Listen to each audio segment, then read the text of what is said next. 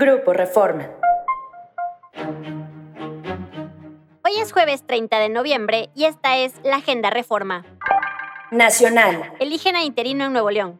El vicefiscal Luis Enrique Orozco fue elegido como el gobernador interino para cubrir la ausencia del gobernador Samuel García por seis meses.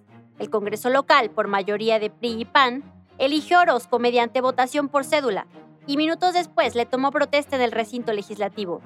Orozco es considerado como una persona cercana al exalcalde de Monterrey, el priista Adam de la Garza. Facilitan a AMLO dar jaque a la corte. AMLO se alista para dar jaque mate en la corte e imponer a una ministra. El Senado rechazó ayer la terna que propuso el presidente Andrés Manuel López Obrador para ocupar la vacante disponible en la Suprema Corte.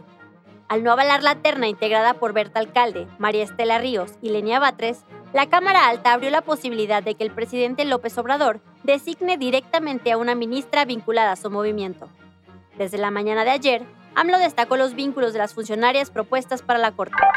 El cielo me espera.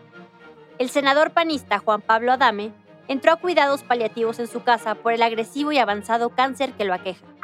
Cancha. Comanda Henry Martín empate del América en León. Henry Martín marcó ayer un doblete en el empate del América contra León al arranque de la liguilla, 2-2 en el No Camp, en el juego de ida de los cuartos de final de la Apertura 2023. Síguenos en reforma.com, elnorte.com y mural.com.mx.